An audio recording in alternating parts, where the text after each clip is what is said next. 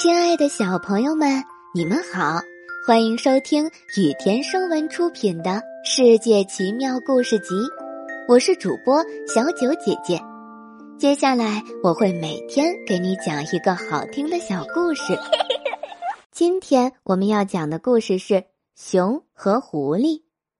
熊先生和狐狸先生曾经一起买过一罐黄油，他们约好在新年的时候吃。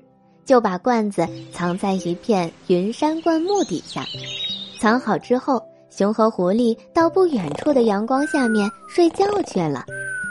他们刚刚躺下不久，狐狸先生疼得坐起来，摇了摇身体，直接跑到埋罐子的地方，吃了三分之一的黄油。当狐狸先生回来的时候，熊先生注意到他的肚子黄黄的。你去哪儿了？刚才在干嘛？他问道。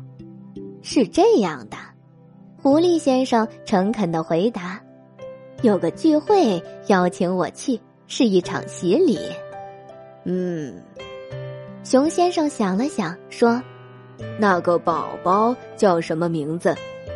刚开始，狐狸说：“他们俩躺下又睡了。”但是没过多久，狐狸忽然跳起来，大叫一声：“好的！”又跑到埋罐子的地方，一口气吃了一大块黄油。当狐狸回来的时候，熊先生又问他去哪里了。狐狸回答：“另一个婴儿洗礼宴会邀请我去。”嗯，熊先生说。这次那个宝宝叫什么名字呀？吃了一半，狐狸先生含含糊糊的回答。熊先生觉得这个名字很奇怪，但是他实在太困了，于是打了一个大大的哈欠，又睡着了。熊先生躺下没多久，狐狸先生又像前两次一样跳起来大喊：“好的！”他第三次跑到埋罐子的地方，这次他把黄油全吃光了。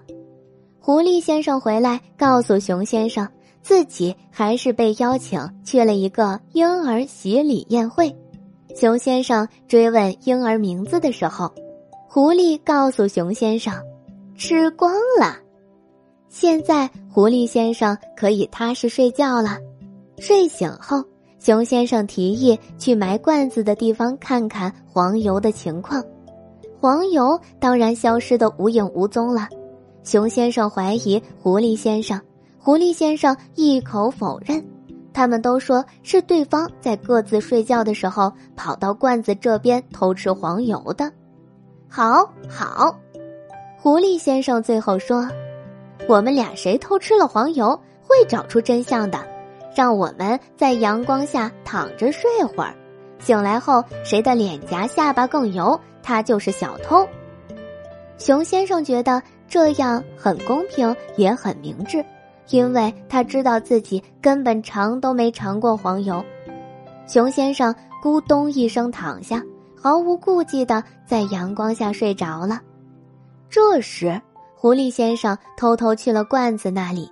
用爪子抠了一些卡在罐子裂缝里的黄油，接着他爬到熊先生身边，把黄油抹在他的下巴和脸颊上，然后狐狸先生装作什么都没有发生的样子躺着睡觉。熊和狐狸再次醒来，由于阳光把黄油晒化了，熊先生的胡须油油的，于是狐狸一口咬定。是熊先生梦游时偷吃了黄油，可怜的熊先生就这样成了偷吃黄油的小贼。今天的故事到这里就结束啦，明天还有新的故事等着你们哦，小朋友们晚安。